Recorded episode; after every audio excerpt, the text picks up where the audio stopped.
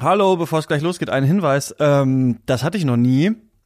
Wir haben das alles aufgenommen und ich habe meine Spur gespeichert und dann wollte ich das jetzt schneiden und die Spur aufmachen die Datei ist einfach defekt. Keine Ahnung, was da äh, passiert ist. Für mich auch neu. Ähm, gleichzeitig ähm, habe ich den Skype-Recorder wieder angeschmissen. Das bedeutet, ich habe eine Aufnahme meiner Spur, die ich auch benutzen kann. Und die geht schon auch. Das klingt jetzt nicht so wie völlig äh, distanziert irgendwie über Skype durch 20 Leitungen geschleust, sondern geht einigermaßen, klingt einfach nur so ein bisschen blechern. Wollte ich aber darauf hinweisen, falls ihr euch fragt, äh, was ist denn mit der Spur los? Ja, jetzt viel Spaß, ne? What's the problem?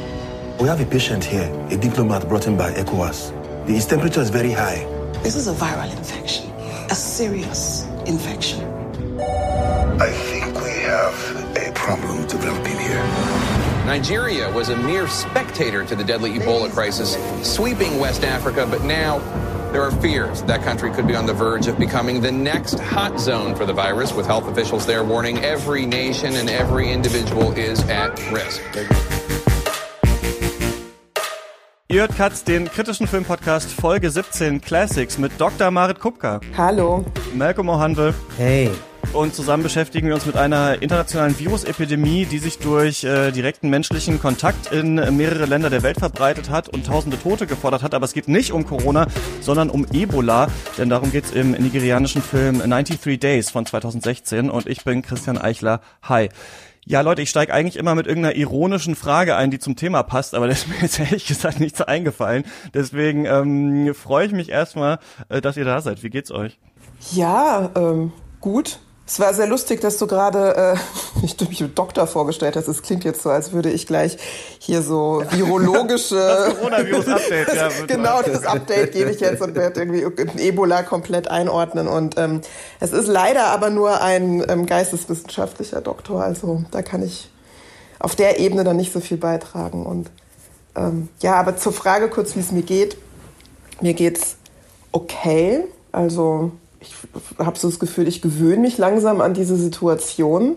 Es kommt so ein ähm, Gewöhnungseffekt mit rein und ähm, ich bin ja arbeite ja im Museum und da das ist zu und eigentlich wäre gerade eine Ausstellung eröffnet, eine neue von mir. Die wird jetzt auch demnächst wahrscheinlich eröffnen. Das müssen wir mal gucken. Das ist ja alles so fragil, die ähm, die aktuellen Ansagen, was jetzt was jetzt geht und was nicht geht ähm, wobei ja eigentlich gar nichts geht, gehen sollte. Aber ja, irgendwie füge ich mich da so ein. Und dass das Wetter halt so toll ist draußen, macht es halt einfacher. Und ich wohne halt natürlich in Hessen. Das ist dann, glaube ich, nochmal ein bisschen eine andere Situation als jetzt in Bayern, glaube ich. Ja, genau, du bist Kuratorin ne, am Museum für angewandte Kunst in Frankfurt, ähm, auch Aktivistin für Antirassismus, Feminismus und so, Mode und Körper sind deine großen Themen. Wie ist denn, du meinst jetzt, ähm, dass das ist jetzt zu, weil ich habe jetzt hier gehen irgendwie werden Museen auch wieder aufgemacht. Also wie wie ist es sowieso gerade so in der Kunstszene mit dem Lockdown? Kannst du da jetzt noch arbeiten? Planst du jetzt Ausstellungen halt von zu Hause oder wie ist das? Ja, ich plane Ausstellungen von zu Hause. Also ein Großteil meiner Arbeit ist ja sowieso, dass ich ganz viel äh, recherchiere und lese und ähm, Themen finde. Das kann ich natürlich auch zu Hause machen, ganz gut. Ähm, ja, je nachdem, es hängt natürlich dann so von mir ab, wie ich da recherchiere. Also das ist natürlich dann schon auch ein Luxus, dass ich da nicht an einen Ort gebunden bin mit meiner Arbeit unbedingt. Ähm, ganz aktuell ist es so, dass ich ja, wie gesagt, eigentlich eine Ausstellung eröffnet hätte vor, ähm, also Anfang, Anfang des Monats, die jetzt halt einfach nicht eröffnen konnte. Da mussten wir uns dann relativ spontan so ein Online-Programm einfallen lassen, das doch irgendwas läuft. Also das sind ja so Geschichten, so Digitalisierung des Museums, der Museumarbeit ist ja eigentlich immer ein großes Thema, was jetzt die Museen unterschiedlich schnell, unterschiedlich gut, unterschiedlich schlecht machen, betreiben, umsetzen. Und jetzt sind natürlich alle total gezwungen, da jetzt irgendwas zu liefern. Ein Besucher, Besucherinnenprogramm, zu entwickeln, digital, auf Instagram, auf, keine Ahnung, sämtlichen anderen Kanälen. Und da zeigt sich natürlich sehr gut, welche Museen da schon richtig viel geleistet haben und da irgendwie innerhalb kürzester Zeit ein super Programm aufstellen konnten. Ich höre im Unterton mit, dass das bei euch schon super äh, geklappt hat. naja, also das, äh, ja, jein. Also wir sind jetzt sicherlich nicht die Vorreiter gewesen in, in der Digitalisierung der Museumsarbeit. Aber ähm, das hat, war auf jeden Fall immer Thema, spielte da immer so mit und deswegen ist es in gewisser Weise auch ganz gut, jetzt so gezwungen zu sein, Dinge zu machen, Entscheidungen treffen zu müssen. Und das ist ähm, herausfordernd, weil normalerweise so ein ähm, Ausstellungsablauf anders funktioniert. Also die Ausstellung ist dann eröffnet und dann läuft es halt quasi in so einem vorgegebenen, so einem ja, normalen Rhythmus ab. Dann gibt's halt ähm, Führungen für Besucher, Besucherinnen, ein Rahmenprogramm. Und das kennt man dann schon, was man, wie, wie es dann einfach läuft. Und jetzt ist es halt plötzlich so, okay, die Ausstellung ist jetzt nicht da, aber wir müssen trotzdem Programm liefern. Und deswegen war es für mich jetzt eher so, dass ich eigentlich noch mal mehr gearbeitet habe, als ich normalerweise arbeiten würde nach einer ähm, Ausstellungseröffnung. Daher konnte ich jetzt nicht sagen, dass ich mich jetzt im Homeoffice irgendwie gelangweilt hätte, sondern eigentlich hatte ich noch mehr zu tun sogar. Ja, spannende Situation auf jeden Fall. Ähm, Malcolm, wie, du warst in Ghana, oder? Als diese Corona-Sache so richtig losgegangen ist, oder? Ja, ich war in Ghana, in Accra. Und ähm, ich hätte auch in Ghana bleiben sollen, denke ich mir jetzt. Mhm. in Ghana läuft es ja ganz gut, irgendwie so verhältnismäßig bis jetzt. Voll. Mhm. Ja, ja, in Ghana ist das also gar kein so großes Problem wie ähm, in Deutschland gerade. Und ja, also ich war dort, ähm, hab ähm, mit dem Afrodeutschen Akademikernetzwerk haben wir mit so Startups zusammengearbeitet und ich habe für die so Social Media Arbeit gemacht. Hat super viel Spaß gemacht, äh, da unterwegs zu sein, ähm, herauszufinden, wie so die Gründerszene dort ist und auch so in dieser Corporate- und Tech-Welt, weil ich ja eher so ein Kreativer bin. Und ähm, ja, das war total krass, weil wir halt so bisschen so, ich habe so auf Instagram halt gesehen, ja, Klopapier ist ausverkauft oder ne, ne, ne, da gab's noch nicht die Ausgangssperre, da waren noch erst so diese ganzen Prepper oder die Leute, die sich halt so vorbereiten. Und ich bin halt im voll bepackten Club in Ghana und, und tanzt bis die Pumpe so, also ich, das ist mir so völlig egal. So, und man schaut sich Memes auch noch dazu an, da sind sie ja noch lustig, bis man dann irgendwann, oh Gott, jetzt sind dann auch Leute, die man kennt, haben das auf einmal.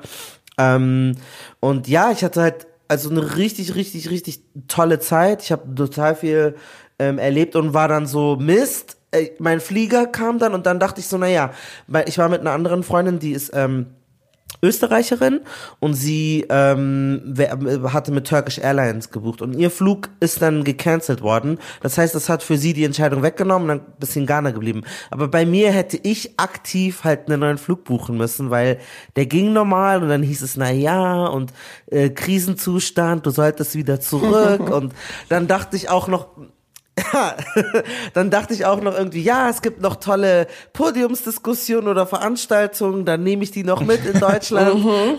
und, dann, und wirklich der Moment, in dem ich kam, der Tag, an dem ich ähm, zurückgeflogen bin, dann war erstens, Ghana hat am selben Tag gesagt, keine Ausländer mehr nach Ghana so. Und ich so, nein, das mhm. Schloss ist zu. Ich bin raus und kann nicht mehr zurück.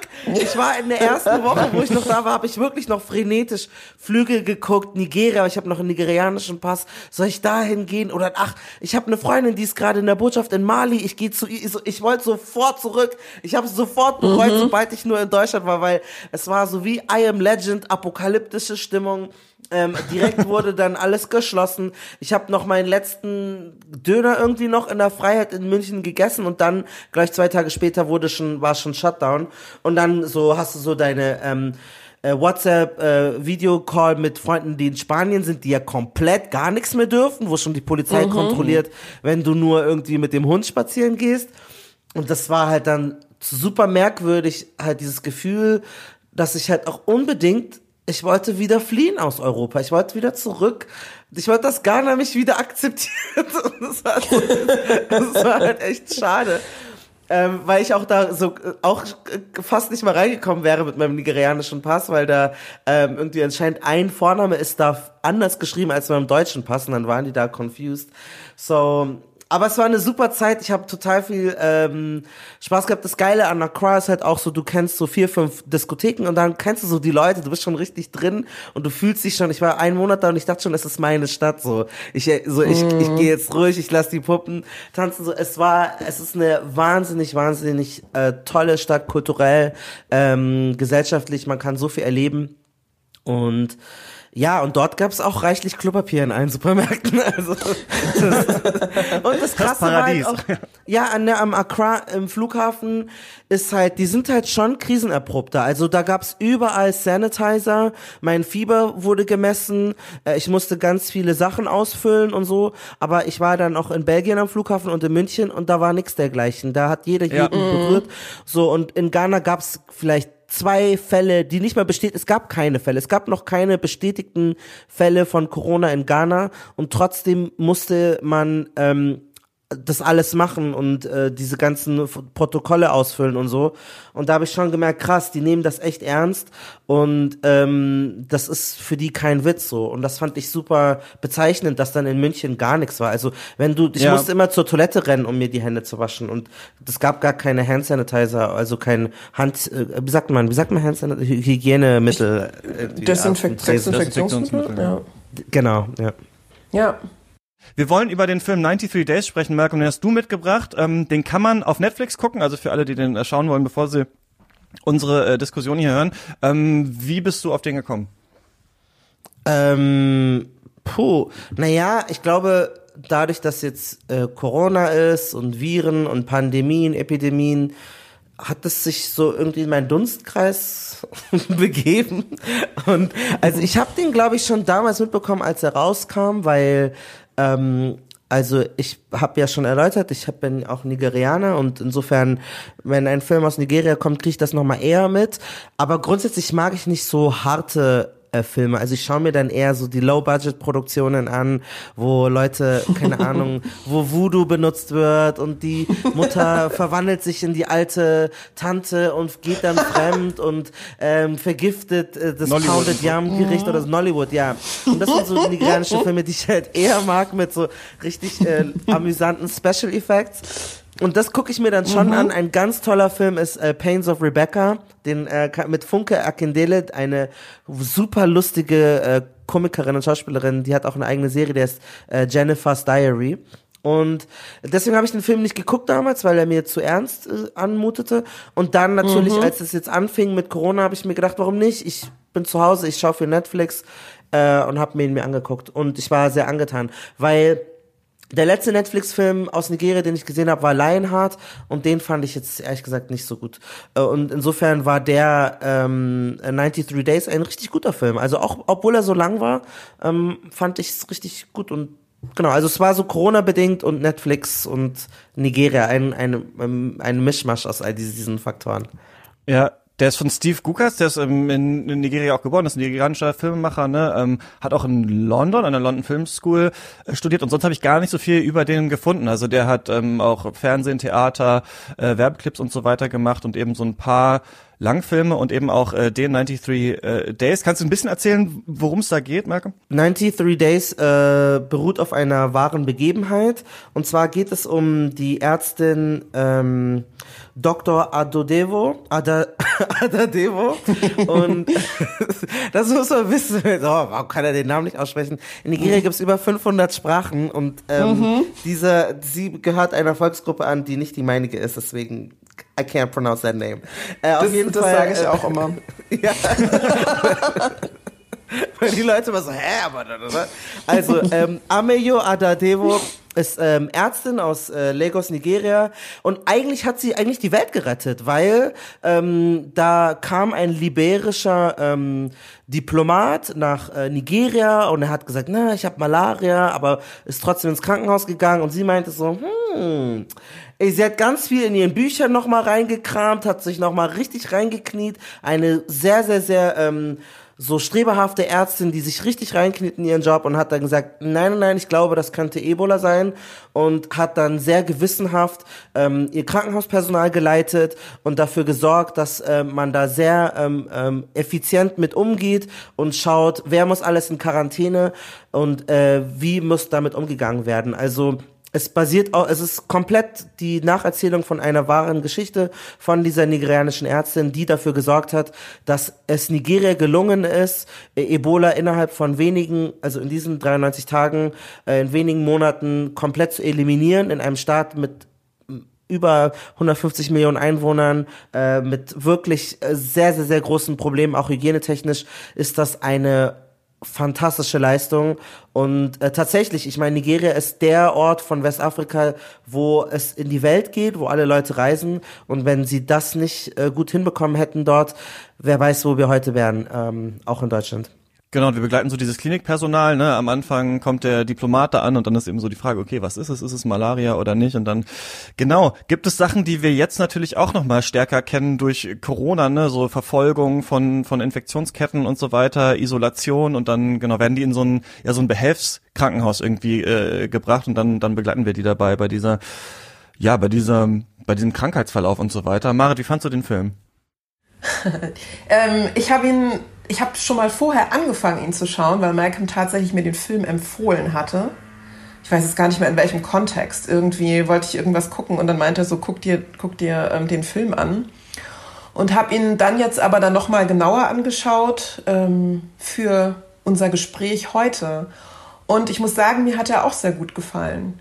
Ich fand es vor allem gut, dass er nicht so effekthascherisch erzählt, sondern ähm, also dass jetzt, dass man jetzt nicht irgendwie dramatisch viele Leichen sieht, weil es kommt natürlich zu Todesfällen. Also es ist jetzt nicht so, dass es so komplett glimpflich davon geht, weil sich eben halt auch jenseits des Diplomaten Menschen mit dem Virus anstecken, infizieren und dann eben entsprechend behandelt werden. Also es gibt schon auch Tote in dem Film, aber eben ein, also verschwindend gering jetzt im Vergleich zu dem, was einfach passiert wäre, wenn es einfach ausgebrochen wäre im, im großen Stil. Und mir hat aber sehr gut gefallen, dass es so, dass es schon, dass schon eine Dramatik da war. Klar, es war jetzt, war jetzt nicht langweilig, aber gleichzeitig war es jetzt auch nicht zu krass erzählt. Also, dass man da jetzt irgendwie sterbende Menschen irgendwie im Detail gesehen hat, weil das sind immer so solche Sachen, die äh, mich dann nochmal auf so einer anderen Ebene berühren. Also, dass ich einfach nicht so gerne schwarze, sterbende Körper sehe. Denn Ebola ist jetzt ja vor allem auch ein Virus, der ja auch den Körper sehr verändert. Also es ist jetzt auch nicht schön anzusehen. Deswegen fand ich das ganz gut, dass es eigentlich sehr, ähm, sehr fein erzählt wurde auch. Sehr würdevoll auch. Genau, das ähm, hat mir auch sehr gut gefallen. Und also mir ging es streckenweise schon nah auch, ähm, weil ich irgendwie, ich mich schon auch, ich fühle mich dem, also ich bin auch Nigerianerin, deswegen fühle ich mich natürlich schon auch sehr dem Land verbunden, der Stadt verbunden vor allem auch. Und das ist dann so, das geht mir dann nochmal auf einer anderen Ebene nah. Und ähm, ja, also klar, es war ein Film, der auf einer wahren Begebenheit beruht. Dennoch ähm, hat mich das doch sehr berührt auch. Ich finde, du sprichst das ganz gut an, diese, du meinst, es ist nicht so super effekthascherisch erzählt. Und ich finde das ist so eine der Film ist so eine so eine wie so eine Mischform hatte ich das Gefühl. Also einerseits ist er so total äh, kühl und klar und rational erzählt. Ne? Es gibt verschiedene Akteure, die werden alle eingeführt und dann ist eben die Frage, wie wird mit dieser Krise umgegangen. Mhm. Gleichzeitig so audiovisuell ist, ist natürlich dann doch in so die, die Thriller-Musik darunter, um so ein bisschen dem äh, Publikum irgendwie zu zeigen, hier geht gerade irgendwas ab. Ne? Also mhm. es ist mhm. halt immer, sie mhm. sitzen im Büro und reden und äh, das ist alles eigentlich so ganz normal abgefilmt, aber es ist immer damit wir irgendwie wissen, was los ist. Deswegen fand ich den so auf, auf dieser Ebene jetzt nicht so ähm, mega besonders, aber ich habe genau, was du gerade gesagt hast, das fand das cool, dass ähm, in einem Film jetzt über, also wenn man das nur hört, Ebola, dann mhm. kennt man natürlich diese ja. aus den westlichen Medien, diese ganzen ja. Bilder von halt Absolut. Leichenbergen und äh, Menschen, die da so in Massengräbern liegen und so weiter. Und das ist ja eh so, dass wenn wir Bilder aus Afrika sehen in westlichen Medien, dass das immer halt eine bestimmte Art von Absolut. Bildern ist und alles ist immer nur Leiden und Krankheit und irgendwie Probleme, also immer der Problemkontinent und so weiter. So, das ist ja total problematisch. Und das fand ich total geil, dass das hier eben nicht so war, sondern erstmal diese Geschichte erzählt. Plus, ich, wusste das gar nicht. Habt ihr das damals ähm, mitbekommen, dass quasi diese riesige, heldenhafte Leistung da in, in Lagos geleistet wurde? Äh, ich muss ganz ehrlich sagen, dass ich es damals nicht mitbekommen habe. Und ähm, also es ist so ein bisschen jetzt auch ein bisschen unangenehm für mich, tatsächlich das irgendwie so zuzugeben. Aber ich muss ehrlich sagen, dass ich das so in der Form nicht mitbekommen habe. Und dann irgendwie Film, es dämmerte dann so beim Film, dass ich dachte, hä, aber da war doch irgendwas und krass. Und dann habe ich halt im Nachhinein nochmal nachgeschaut und dachte so, oh krass, okay, ja, stimmt. Aber ja, das habe ich jetzt so in dem Maße nicht mitbekommen. Also es gab schon Meldungen, wo ich schon wusste, äh, weil ich war in der Zeit, wo ähm, es diese Ebola Sachen gab, war ich glaube ich auch in Nigeria. Ich erinnere mich auch noch an die Checks und wie ähm, diligent, also wie ernst sie das genommen haben. Um, mhm. 2015 muss es gewesen sein. Und ich hab, ich wusste nicht, dass es diese ähm, Dr. Adadevo ist. Aber ich wusste, dass Nigeria das sehr schnell besiegt hat und dass, every, dass mhm. der, die Leute sehr stolz darauf waren, wie schnell sie Ebola auch ähm, besiegt haben, weil auch es davor auch hieß, dass man das denen nicht zutraute. Also ich habe das auch mitbekommen, dass man, na ja, das wird da jetzt sowieso ausbrechen und wenn es in Lagos ist, bla bla bla. Aber das ist auch tatsächlich dem geschuldet, dass ich auch dort war zu der Zeit ähm, und ich das auch miterlebt habe. Also auch damals, das Wem war das richtig, war? Ja, ja, ich war, ich war, wir waren in äh, Marokko auch im Zwischenstopp und wir durften nirgendwo hin. Die Leute hatten alle Handschuhe an und ähm, äh, wir mussten alles ausfüllen. Hatten wir gehustet? Wie geht's uns? Also das war, das, das da zu der Zeit hat auch ähm, der Afrika Cup, die Marokko hätte auch zufällig hätte den ausgerichtet, haben gesagt, machen wir nicht. Wir wollen keine, wir wollen nicht, dass die Leute kommen aus äh, ganz Afrika und wir dann Ebola-Krise haben bei uns.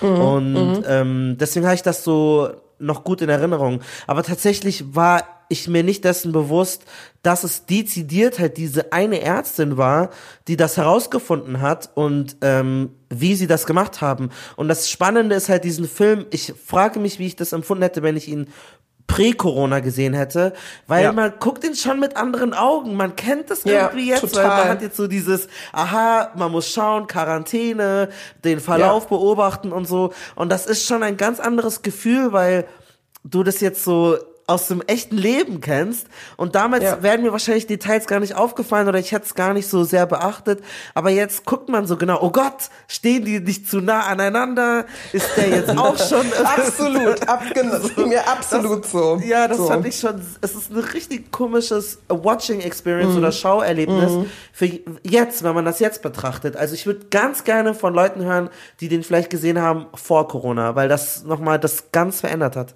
Das fand ich auch voll interessant, diese Frage, weil das haben auch auf Letterboxd, dieser Review-Seite, so ein paar Leute geschrieben, die das jetzt geguckt haben. Und ich habe mir genau dasselbe auch gedacht, ne? Denn zum Beispiel, also ein Moment in dem Film ist, dass die dann dieses Krankenhaus abriegeln und wenn man reinkommt, wird Fieber gemessen, ne? Mit so einem kontaktlosen äh, Fieberthermometer. Und ich war mhm. neulich halt auch hier an der Uniklinik Leipzig auch äh, für einen ähm, Corona-Test und da war das dann auch genauso. Ne? Und dann dachte ich, ach, das kennst du ja jetzt schon, so, so ist es ja jetzt. Und genau, die müssen jetzt alle da rein und dann da zusammen und dann darf da niemand dahin und so. Und so dachte ich mir, so stimmt, jetzt ähm, bin ich da irgendwie näher dran. Gleichzeitig habe ich mich aber auch gefragt, ob das an sich aber ähm, auch was wie verinnerlichte Rassismen sein kann, dass man halt diese Sachen auf einmal ernster nimmt, wenn die auf einmal hier angekommen sind bei einem. Also wir hatten mhm. das ja zum Beispiel so, also in Wuhan, wo das ausgebrochen ist, war ja in der westlichen Medienlandschaft immer so, ja, in China ist jetzt irgendwie so ein Virus, jetzt mal so salopp gesagt, und die, die da ist äh, die Politik hält das irgendwie so unter so einer Decke und man kriegt es nicht mit und das betrifft uns ja gar nicht so richtig so. Und jetzt hat man das Gefühl, jetzt wo das hier ist,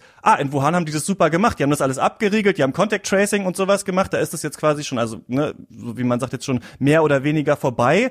Und hier sagen wir jetzt, ja gut, die Kurve geht so ein bisschen runter, aber wir machen mal wieder auf. Also auch jetzt diese ganze Diskussion um Laschet und jetzt äh, können mhm. wir irgendwie wieder in die Geschäfte gehen und sowas. Hat man ja gerade das Gefühl, dass hier nicht sonderlich rational gehandelt wird. Und deswegen habe ich das Gefühl, dass man auch halt mit so ja einerseits, wenn man so aussehen mit Vorurteilen konfrontiert wird, aber andererseits ist eben aber auch wirklich tatsächlich so ist, dass man jetzt halt mehr weiß über den Umgang mit einer äh, Pandemie und deswegen auch ohne diese Sachen den Film irgendwie nochmal anders sieht. Dieses Gefühl hatte ich auf jeden mhm. Fall.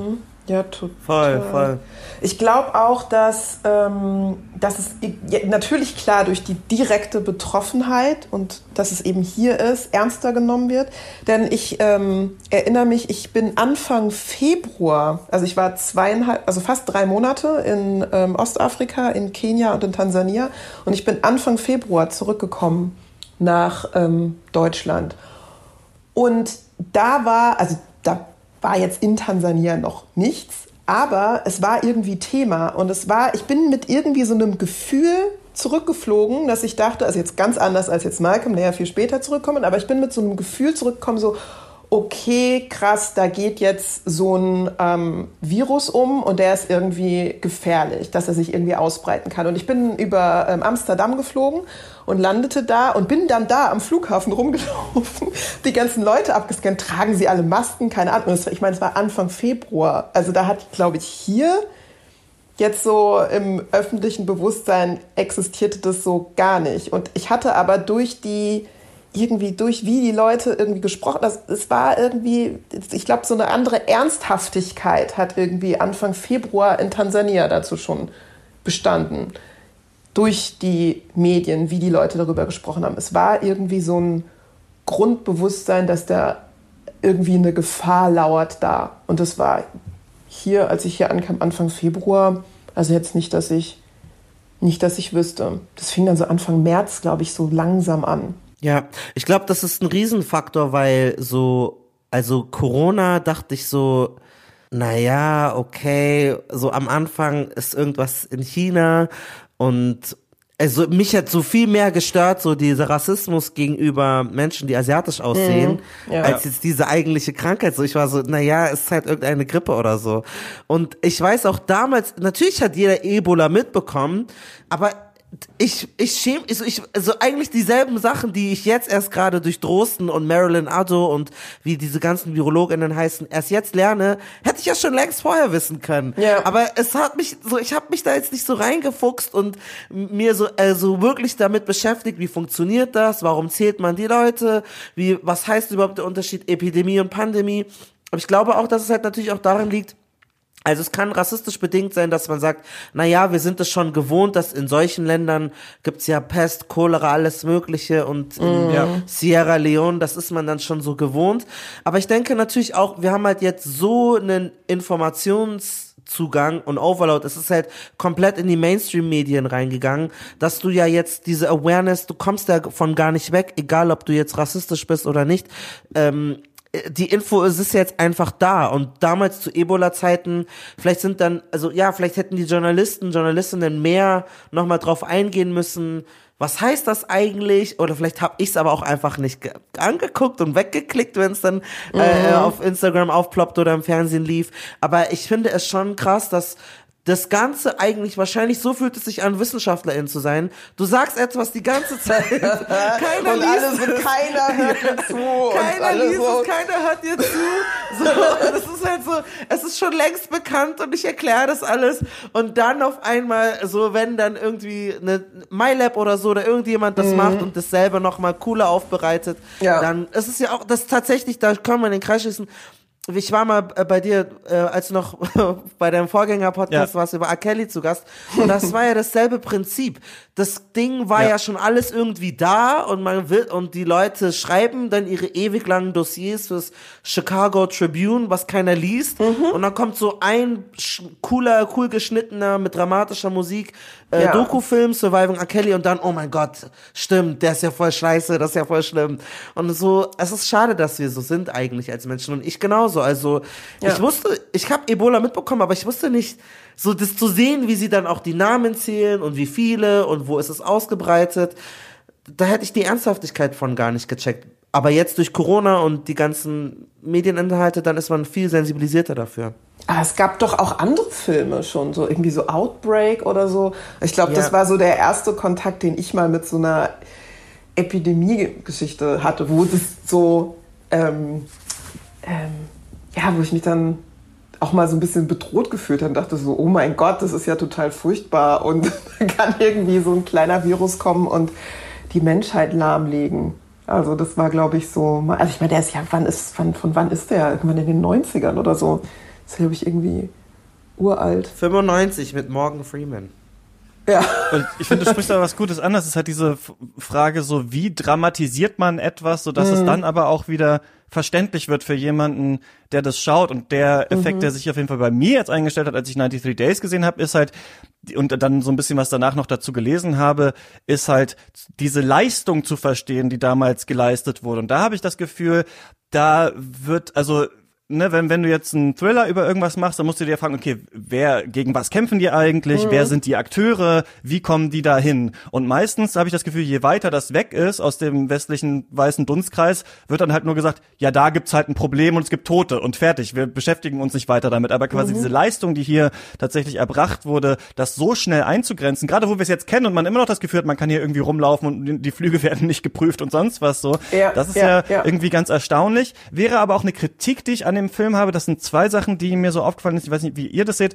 Ich habe das Gefühl, dass es, wenn man die dramatische Musik wegnimmt und ähm, und und auch äh, die, diesen diesen historischen Kontext so ein bisschen, es wirkt trotzdem so ein bisschen einfach, was die gemacht haben. Also die tatsächliche virologische oder epidemiologische Arbeit, die da gemacht wurde, auch Contact Tracing war da ja ganz wichtig. Das ist ja gar nicht so ein großer Teil im Film. Also so ein bisschen hat man auch das Gefühl im Film, gut, hat, also sie sitzt ja dann, diese äh, Doktorin, irgendwann mit ihrem Sohn morgens am Küchentisch oder sowas mhm. und er sagt, ah, der kam aus Liberia, ja, dann kann es ja Ebola sein. Und es wirkt so völlig so auf der Hand liegend in dem Film. So, ja klar, dann wird das wahrscheinlich Ebola sein. Quasi diese große Leistung, das mhm. tatsächlich zu erkennen. Also diese Sache und plus, das ganze politische Setting. Also das hätte mich mhm. sehr interessiert, weil ich habe nur so ein bisschen jetzt gelesen über das Gesundheitssystem in Nigeria. Das wurde ja wohl, glaube ich, in den 90ern nochmal auch so umgebaut und äh, versucht auch auszuweiten. Aber quasi in so einem recht schwierigen System, wo viele Ressourcen gar nicht da sind und wo natürlich auch Polit Politik nochmal, also da sagt doch die eine sagt doch im Film irgendwie, in Nigeria dauert Politik immer ewig und das ist ganz einfache Sachen sind auch kompliziert. Das ja. ist Nigeria. Das ja, ist ja, genau. Und da hatte ich so das Gefühl, also der Film geht irgendwann so ab der Mitte halt nur in diese persönliche persönlichen Schicksale rein, die alle in diesem Raum sitzen. Ich hatte das Gefühl, da wäre wahrscheinlich noch mehr möglich gewesen, das nochmal richtig zu erklären. Wie schwer war das für die Leute in dem politischen System, das zu machen und wie war mhm, das wissenschaftlich? Aber es war natürlich ja. auch eine Zeit, in der ich noch nicht 20 Drosten-Podcasts gehört habe und selber schon so viel Wissen da, gehabt habe und gedacht mhm. habe, man könnte es nochmal so und so erzählen. Aber das sind so zwei Sachen, die ich mir vielleicht noch mehr gewünscht hätte, auf jeden Fall. Ja, da weiß ich natürlich auch nicht, äh, äh, wie begrenzt dann eben MacherInnen von so einem Film auch sind. Das weiß ich jetzt auch nicht. Also wo dann irgendwie die Gelder herkommen. Ich weiß jetzt inwiefern das da nicht problematisch sein könnte, wenn du dann irgendwie in so einem Film vielleicht zu ähm, regimekritisch wirst und dann halt in diese politische Ebene reingehst. Das mm. weiß ich nicht, könnte ich mir vorstellen. Weiß, dass man gewisse Dinge vielleicht gar nicht so erzählen nicht so problemlos erzählen kann, wie man es vielleicht gerne möchte. Also ich war echt, weil ich dachte so, wow, die nigerianische Regierung, die, die kümmern sich um ihre Leute, die kamen schon sehr, sehr gut. Ich so, die geben mir allerbestes, die, die, die kämpfen gegen Fake News und so. Ich so, wow, so, mhm. das stimmt. Das kann natürlich sein, dass es nicht alles so fantastisch ablief. Ich fand, also klar, dieses ganze, ähm, aber er ist Diplomat, er kann doch nicht Ebola haben. Das war halt so, ja, es ist ganz klar, also das war halt so, selbst wenn du die echte Geschichte nicht weißt, du, der, du weißt ja, wie der Film heißt, das war dann so ein bisschen ein Fake-Spannung, die die da versucht haben zu etablieren. Ja, das war natürlich das so ein bisschen so, kann es Ebola sein, kann es Ebola ja, sein. Ja, das hat für mich halt überhaupt nicht Klar. funktioniert. Ist so, ja, ey, wenn der nicht Ebola hat, warum wird er überhaupt vorgestellt? So war so, okay. Mhm. Ähm, das fand ich so ein bisschen auch ge gekünstelt. Tatsächlich fand ich es aber schön, dass der Film sich Zeit genommen hat, individuelle Geschichten zu erzählen ja. und manche Szenen einfach so stehen zu lassen, die vielleicht die Handlung nicht so sehr vorantreiben, aber dass du die Menschen dahinter kennenlernst. Weil das ist dann nochmal wieder im Kontext natürlich, dass man es so gewohnt ist, so unwürdevolle Haufen von anonymen Menschen zu mhm, sehen, die mhm. da wegsterben. Und da mhm. fand ich es schon schön, dass es die, die hat ihren Boyfriend und sie vermisst ihn und dann gibt es noch den anderen, der die andere, die für den, der schlechte Witze macht, wenn sie für ihren Sohn kocht. Ja. Und diese Szenen fand ich schon sehr, sehr, sehr ja. wichtig, weil sie die Leute noch mal einfach menschlicher gemacht haben und so, das ist jemand wie du und ich und ähm, und das, das hat mir sonst halt gefehlt in diesem ganzen Ebola, weil du siehst nur diese riesige Nummern und arme, dreckige Farmer in Sierra Leone oder so. Und ich mhm. will halt wissen, so was und klar, selbst die Geschichte, die er über ihn erzählt hat, dieser the most beautiful man und du, du, die ja. Leute sind nicht definiert über ihre Krankheit, sondern ja. sie haben andere Faktoren, die sie ausmachen. Und ja. das hat der Film dann zwar sehr langsam gemacht, aber für mich war das wichtig und gut. Also es hat für mich funktioniert. Ähm, ja. Ja, ich, ich glaube, es, es hat, hat es vielleicht nicht auch ein bisschen was damit zu tun, wer so die Zielgruppe auch ist. Ich weiß nicht, für wen der Film gemacht ist, weil natürlich finde ich schon, dass jetzt ähm, Produktionen ähm, aus Nigeria, also auch Nollywood-Produktionen, ja oftmals einfach auch so, eine, so einen anderen Erzählrhythmus haben, ein anderes Erzähltempo haben, weil es da auch andere Vorstellungen an einen Film, an einen guten Film, andere Sehgewohnheiten auch ein bisschen bedient werden. Also ich glaube, das ist dann auch immer noch so, wo man als Filmemacherin vielleicht auch noch so einen Spagat hinbekommen muss aus einem nigerianischen Publikum. Also und Nigerianer und westlichen. Inder zum Beispiel, die können auch drei Stunden Filme gucken. Das ist also also auch was ja. so Länge und, wo langes die dann reden und reden und reden Ja. und reden. Ja. Das ist etwas, was, was die Leute gar nicht stört. Also Mhm. so ein, ein Film, der, und dafür war ja nur zwei Stunden sozusagen, aber Ja. für uns ist so 100, 100, also 100 Minuten oder so anderthalb Stunden ist so eine Filmlänge, die normal ist und in Nigeria ist das schon sehr kurz. Ich glaube, Ja. dass das auch da mit, rei- mit reingespielt hat. Ja. Ich fand Ja. Danny Glover auch sehr interessant. Weil er Mhm. ja einen Nigerianer gespielt hat. Aber dann dachte ich mir, es macht schon, es macht schon Sinn, weil so viele ähm, akademische nigerianische Menschen dann doch oft einen britischen oder amerikanischen Akzent haben. Und dann hat es auch gut funktioniert für mich eigentlich. Also Mhm. ich war sehr gespannt, wie er die Rolle spielen würde. Eine Sache, die mich noch interessieren würde, ist, ähm, es gibt jetzt in den Medien so ein bisschen dieses Narrativ, so, oh shit, hier ist Ebola, äh, nicht Ebola, hier ist Corona schon sehr schlimm, aber wenn das erstmal nach Afrika kommt, dann werden wir da ähm, Zehntausende, Hunderttausende Tote sehen oder sowas. Ne? Und äh, einerseits ist es ja so, dass in vielen afrikanischen Staaten offensichtlich das Gesundheitssystem jetzt zum Beispiel nicht so gut ist wie hier. Andererseits ist das halt immer auch wieder so ein paternalistisches Mhm. Narrativ von wegen, ja, die können, also sobald dann halt ein paar Leute nach Afrika, äh, in einen afrikanischen Staat gereist sind, dann verbreitet sich das da wie ein Lauffeuer. Wo wir ja hier sehen, es ist ja exakt so nicht passiert in Nigeria. Also wir haben ja einen Fall, in dem das ganz schnell eingedämmt äh, worden ist. Und ich fand es jetzt so interessant, also einmal fand ich super, das muss ich noch sagen, ein Stabschef in Nigeria ist jetzt gestorben an äh, Corona und Ja. der hat das von, von Siemens in München Ja. gehabt. Und das gilt wohl, habe ich jetzt gehört, äh, äh, K- äh, Covid-19 gilt als so eine Rich People-Krankheit Ja. wohl äh, in, in, in Nigeria. Und das ähm, ist auch in Mexiko so. Mhm. ja, und irgendwie ist es ja tatsächlich so, dass das Gesundheitssystem wohl äh, Probleme hat und dass es tatsächlich eine Gefahr ist. Und gleichzeitig will man natürlich nicht dieses Narrativ befeuern von wegen, ja, die können da unten nichts machen. Und das finde ich irgendwie ähm, ja irgendwie so ganz ganz interessant. Wie seht ihr denn so dieses dieses Narrativ? Also ich meine, natürlich, natürlich hoffe ich sehr, dass es ähm, äh, nicht zu einem krassen Ausbruch auf dem Kontinent kommt. Also das, das vorneweg einmal. Also das, ich glaube, das kann man nicht so sagen, das kann man irgendwie nicht wissen. Wobei ich jetzt, glaube ich, von ähm, meinen meinen Beobachtungen, meinen Auseinandersetzungen, auch mit den Gesprächen, die ich führe mit ähm, Familie, mit Freunden, Freundinnen auf dem Kontinent und wie mir so erzählen, wie ihr Alltag aussieht, was da so passiert, es deutet jetzt erstmal nichts irgendwie so darauf hin. Also ich glaube, da gibt's dann durch die Maßnahmen, die gegen das Virus getroffen werden, ich glaube, durch die, die Maßnahmen sind teilweise vielleicht dann eher problematischer im Alltag für viele Menschen als das Virus selbst. Absolut. Und ähm, daher. Weil es da gibt es so Unruhen oder sowas, ne? Oder Sicherheitskräfte habe ich gesehen, dass Leute ja, aber auch, ich meine, der Lockdown, Nee, ich meine, ja. in, in, in Nairobi beispielsweise, wo ähm, es halt einfach das Curfew gibt, wo ab 19 Uhr, zwischen 19 und 6 Uhr morgens, glaube ich, ähm, und ähm, viele Menschen dort eben so ein Leben führen, dass sie eben quasi aus dem Haus gehen müssen, um überhaupt für Lebensmittel und so weiter für den Lebensunterhalt sorgen zu können, und zwar jeden Tag. Also es gibt gar, eigentlich gar nicht die Option, ein Homeoffice zu machen oder zu Hause zu bleiben oder dass das dann irgendwie vielleicht vom Staat aufgefangen wird. Es, es gibt's halt einfach nicht. Also deswegen ist so die Frage, okay, bleibe ich jetzt zu Hause und verhungere, aber dann sterbe ich halt nicht an Covid-19. Also das ist so eine, gibt dann so plötzlich so ganz ähm, ja, es es spitzt sich dann halt an anderer Stelle zu. Also ich äh, finde das ähm, sehr merkwürdig und teilweise eklig, wie so viele ähm, weiße Medienschaffende so nur drauf warten, irgendwie Ja. gefühlt. So, Ja. wann erwischt es die? Die Ja. werden jetzt sterben, wie die fliegen. Ich, so, ich denke so, warum? Ja, also, was I hast du für so komische Fantasien?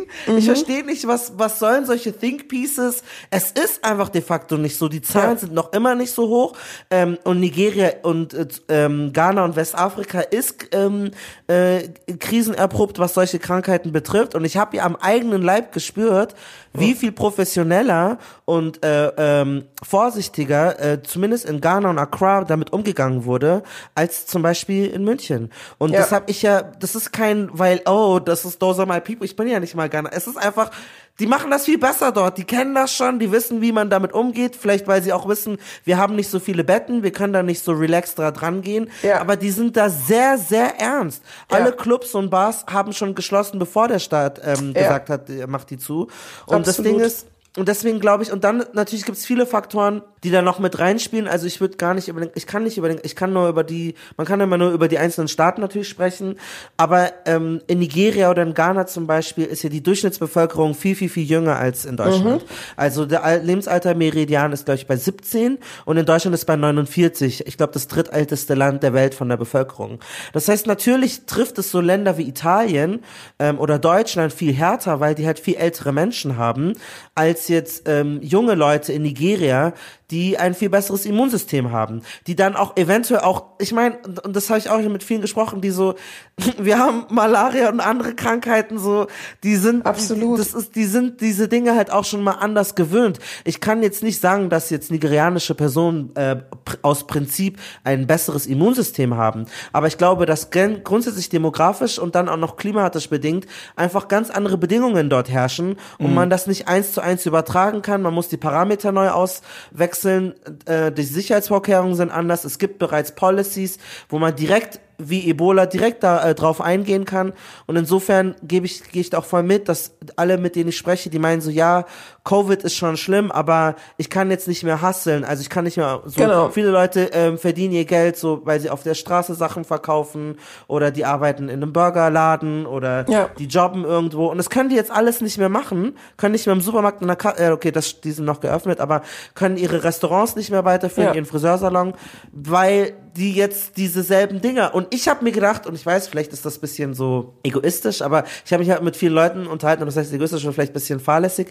Ich habe eigentlich so eventuell vermutet, es könnte eine große Wirtschaftschance sein eigentlich für viele afrikanische Staaten, die davon noch nicht so betroffen sind, dass die jetzt wirtschaftlich mehr weitermachen und mehr leisten können und dadurch auch so vieles, was jetzt europäische Staaten nicht leisten können, äh, da einspringen können, so, weil ich das Gefühl habe, dass es eine einmalige Chance ist für Absolut. alle Kontinente sich neu zu sortieren.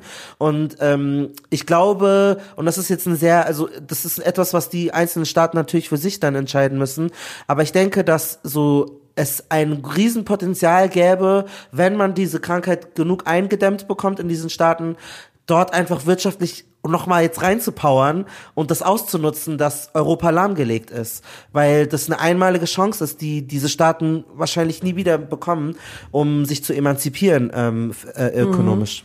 Und ich, ich glaube, das wird doch auch schon diskutiert. Da gab es ja, glaube ich, ein oder zwei ähm, Petitionen, die unterzeichnet wurden, wo jetzt auch irgendwie Felvin Saar beteiligt war. Der hatte ja dann auch einen Artikel geschrieben für die Süddeutsche. Also es gibt ja schon ähm, Berichterstattung, die, also auch jetzt in deutschen Medien, die eben in so eine Richtung geht, die einerseits so Potenziale und Chancen sieht.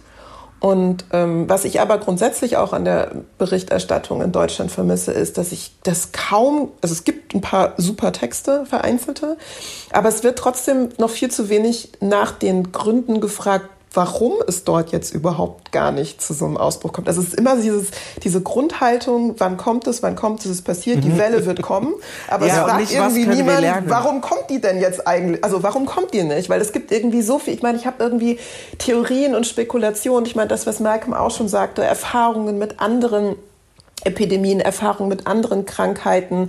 Was ist beispielsweise mit irgendwelchen Wechselwirkungen mit Medikamenten? Ich habe einen Freund, der in Nairobi sitzt, der jetzt gerade an der Lungenentzündung erkrankt ist, was so quasi schon normal ist. Also es passiert halt. Es hat dann halt einfach eine Lungenentzündung, die wird dann behandelt. Oder was passiert, wenn Personen Fieber bekommen, die gehen dann zum Arzt, weil sie vermutlich Malaria haben? Was ist denn mit diesen ganzen Wechselwirkungen, mit mit, äh, mit anderen Erkrankungen, die da vorkommen. Also was gibt es vielleicht zu lernen? Also was könnte vielleicht Europa im Umgang vom afrikanischen Kontinent lernen? Also das sind solche Dinge, Fragestellungen, die überhaupt kaum diskutiert werden.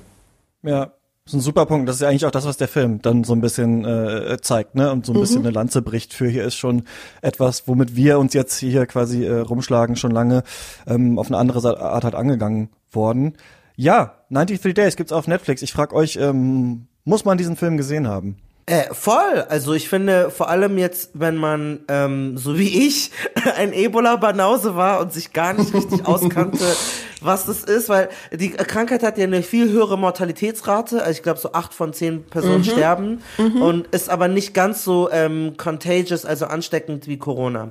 Und das Erst ist, wenn man Symptome hat, glaube ich, ja, ist es ansteckend. Genau, ja, genau. Und das bedeutet, das ist super interessant, halt auch mal herauszufinden, hey, fuck, wie wäre das, wenn eine Krankheit so ansteckend wie Corona, aber so heftig wie Ebola zum Beispiel da wäre. Und ähm, ich finde es gerade in jetzigen Zeiten äh, ein super Film, den ich nur Leuten nahelegen kann. Ein Einstieg in die ähm, fabelhafte Welt des nigerianischen Films. Ähm, Yay.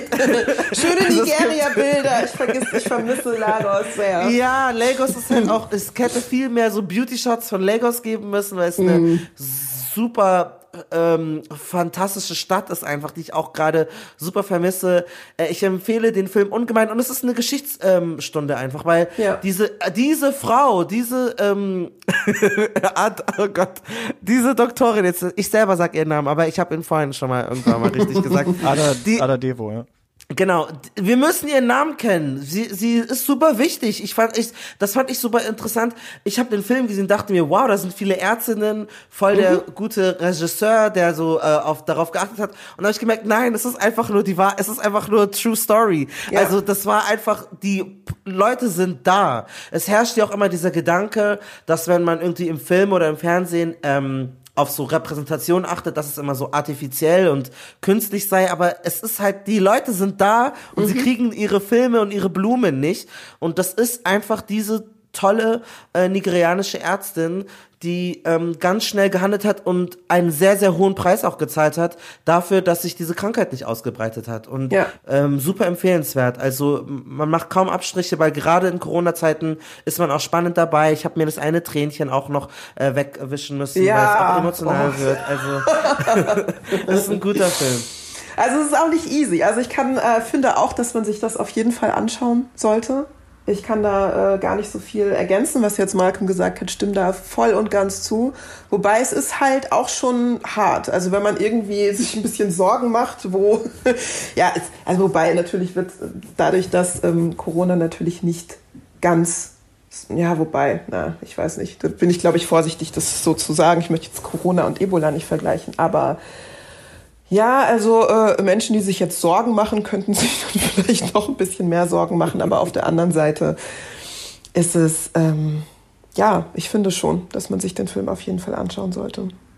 Ich finde das auf jeden Fall auch. Also ich finde dramaturgisch und vielleicht auch was so die Informationen angeht, wäre vielleicht noch mehr gegangen, aber ich finde wirklich, dass es eine gute Chance ist, jetzt mal ja, doch eine Verbindung irgendwie aufzubauen, wenn man sich eben mit dem Thema noch nicht vorher beschäftigt hat und ähm, jetzt tatsächlich aber weiß, wie das ist, wenn man in so einer äh, Virus-Pandemie oder Epidemie gerade ist und dann auf einmal ein besseres Verständnis vielleicht auch für andere Krisen, die es halt mal auf der Welt gab oder gibt, irgendwie so aufzubauen. Und das ähm, ist tatsächlich jetzt mal eine Chance, irgendwie nicht nur sich jetzt mal irgendeinen Ebola-Film anzugucken und das betrifft mich gar nicht, sondern tatsächlich mal das noch mal stärker zu durchdringen und auch die Leistung, die da passiert ist. Deswegen finde ich auch, ähm, ist auf Netflix, kann man, sollte sich, sollte man sich jetzt mal angucken, ist eine ganz äh, gute Chance, glaube ich. Was ist der andere letzte gute Film oder äh, Serie, die ihr geguckt habt? Elite! Was ist das?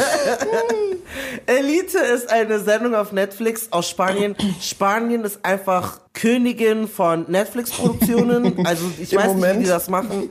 Also sorry, Deutschland, das ist ja eine Schli Serie schlimmer als die andere, aber auf Spanien, das ist einfach geil. Und Elite, es geht um ähm, SchülerInnen von einem einem Elite, in Elite-Internat.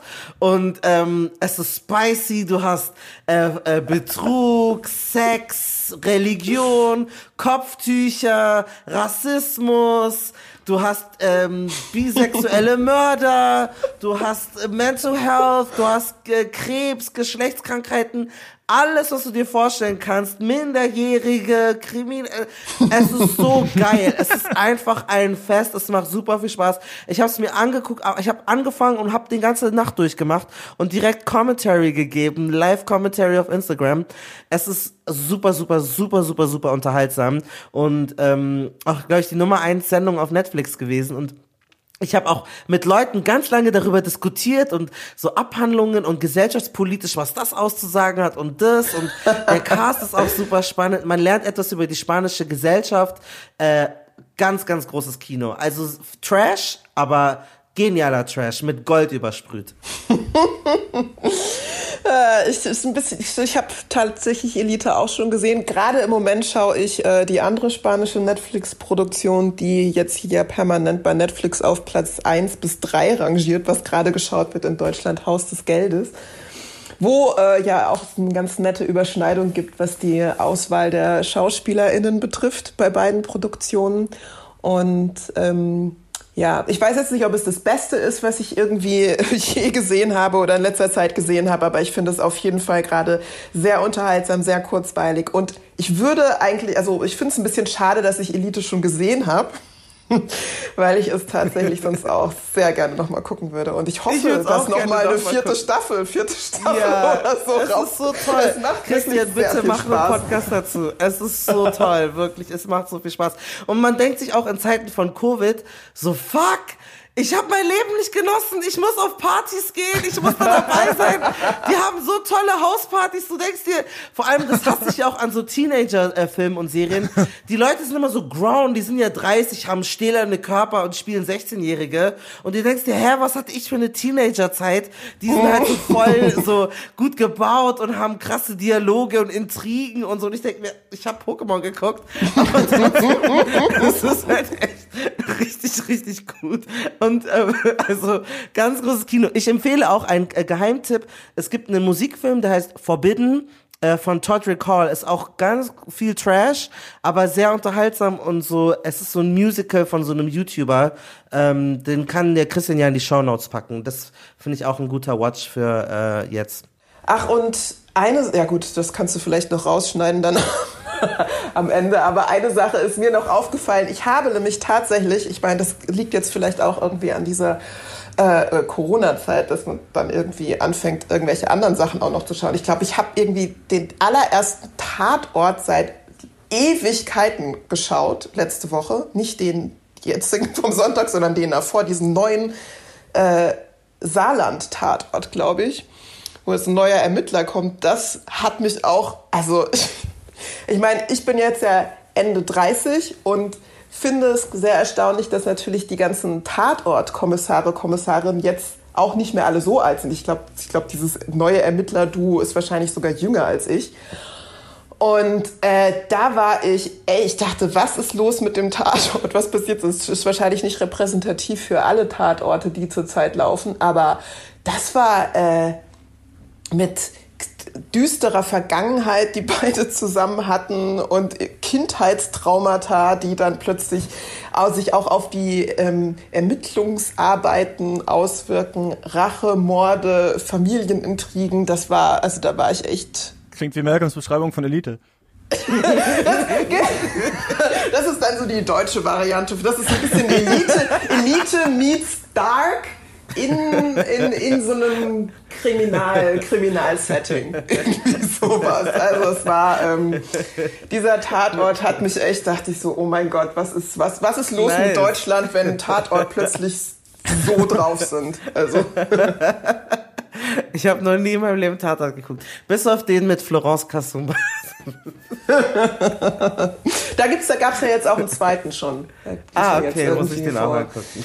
Wobei, die habe ich beide tatsächlich noch nicht gesehen. Also, weil okay. irgendwie Tatort ist, das ähm, reizt mich nicht ja, so. Deswegen war es mich total um, deswegen, ich weiß nicht, ob das jetzt repräsentativ ist, weil ich den ersten Tatort seit Jahren geschaut und ich war völlig paralysiert danach. Ja, wahrscheinlich liegen die Writer auch gerade mit Corona aber, zu Hause. Aber bist, bist du mit Tatort aufgewachsen? Hast du das immer geguckt? Ich hasse das. Also ich habe ich hab drei Tatorte oder so gesehen und es nie verstanden. Aber ich habe, aber ich war ah. auch nicht in einer ah. Familie, wo das irgendwie immer sonntags geguckt wurde. Und ähm, ich finde das Konzept eigentlich ganz cool, dass du so eine deutsche Krimiserie hast, die halt in so verschiedenen Städten spielt mit unterschiedlichen Ermittlern, aber immer wenn ich das geguckt habe, dachte ich mir immer, oh Gott, das ist wirklich ganz grauenhaft. Dann geht meine These nicht auf. Ich wollte sagen, das ist so ein weiße Leute Dings, aber es gefällt dir auch nicht. Dann das ist, ist echt. Es gibt aber ich, diese, ich, ich stehe total auf diese ähm, hier nicht ähm, LKA Hessen Tatorts. Diese mit, ähm, die sind immer so völlig völlig absurd. Das ist auch so ganz komisch. Ich weiß nicht, wo dann dieses ganze Tatort-Konzept ad absurdum geführt wird, wo ich dann auch immer jedes Mal total überrascht bin,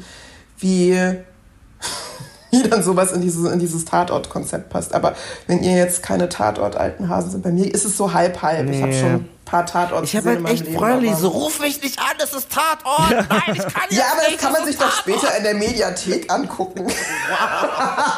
Wow. okay, gut, nee, so, nee, nee, nee. So Oder so, die nicht. sagen, sorry, ich muss jetzt gehen, ich muss Tatort gucken.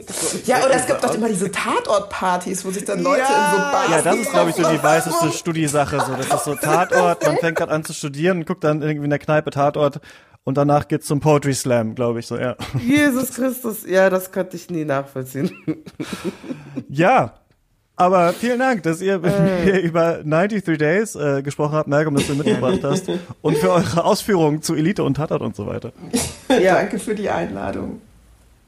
danke. Und äh, ihr findet alles, was Marit macht, auf äh, Twitter, at Modekörper und Malcolm unter at ähm, Malcolm Ohanwe, oder? Ist dein Twitter-Handle? Ja, ich hieß, ja genau. Und auf Instagram Malcolm heißt ich Music, Malcolm Music, genau. Malcolm Mal, weil ich bin jetzt ein seriöser Journalist und so. Ja. Dann geht das natürlich nicht mehr. Und ähm, nächste Woche ist äh, Wolfgang hier zu Gast und bringt Iswas Dog mit von Peter Bogdanovich. Den Film könnt ihr schon auf Amazon Prime äh, angucken, kostet aber äh, 3 Euro, falls ihr den vorher schauen wollt. Das war's von uns. Äh, viel Spaß, nicht im Kino, aber beim Stream. Bis zum nächsten Mal. Tschüss. Ciao.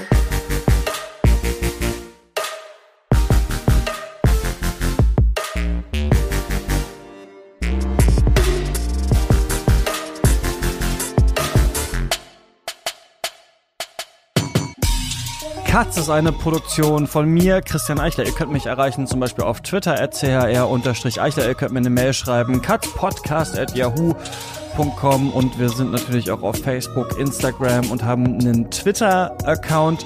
Also eigentlich überall äh, zu erreichen. Könnt ihr mal reinfolgen, wenn ihr wollt. Und äh, natürlich ist jetzt Zeit wieder Danke zu sagen. Ich danke natürlich unseren äh, Studiobossen Björn Becker, Joshua Franz, Georg Kraus, Tom Simmert und dann natürlich allen weiteren ProduzentInnen, die uns mit 5 Euro im Monat unterstützen. Marcel Beermann, Dirk Böhme, Luis Derfert, Heiko Dörr, Anna Eisel, Sarah Elipott, Elisabeth Fulda, Max Gilbert, Paul Vincent Guigas, Jonas Helmerichs, Jonathan Hilgenfeld, André Holstein, Michael Kanzia, Christian Kaufmann, Marco Kohlschmidt, Sebastian Kump, Thomas Kustermann, Martin Leistner, Niklas Nenzig, Alfred Neumann, Philipp Oelke, Ingo Papenfuß, Nikolai Pjuk, Benjamin Rieddorf, Michael Schill, Gerrit Schlaf, Martin Schoberdick, Scheweck, Andreas Siegmann, Malte Springer, Eik Stankiewicz, Marius Stein, Valentin Tischer, Lukas von der Ruhr, Tobias Walter, Philipp Watermann, Christian Wefers, Florian Wittenbecher, Florian Zeppenfeld und Falk Tschitschmann und meiner Oma.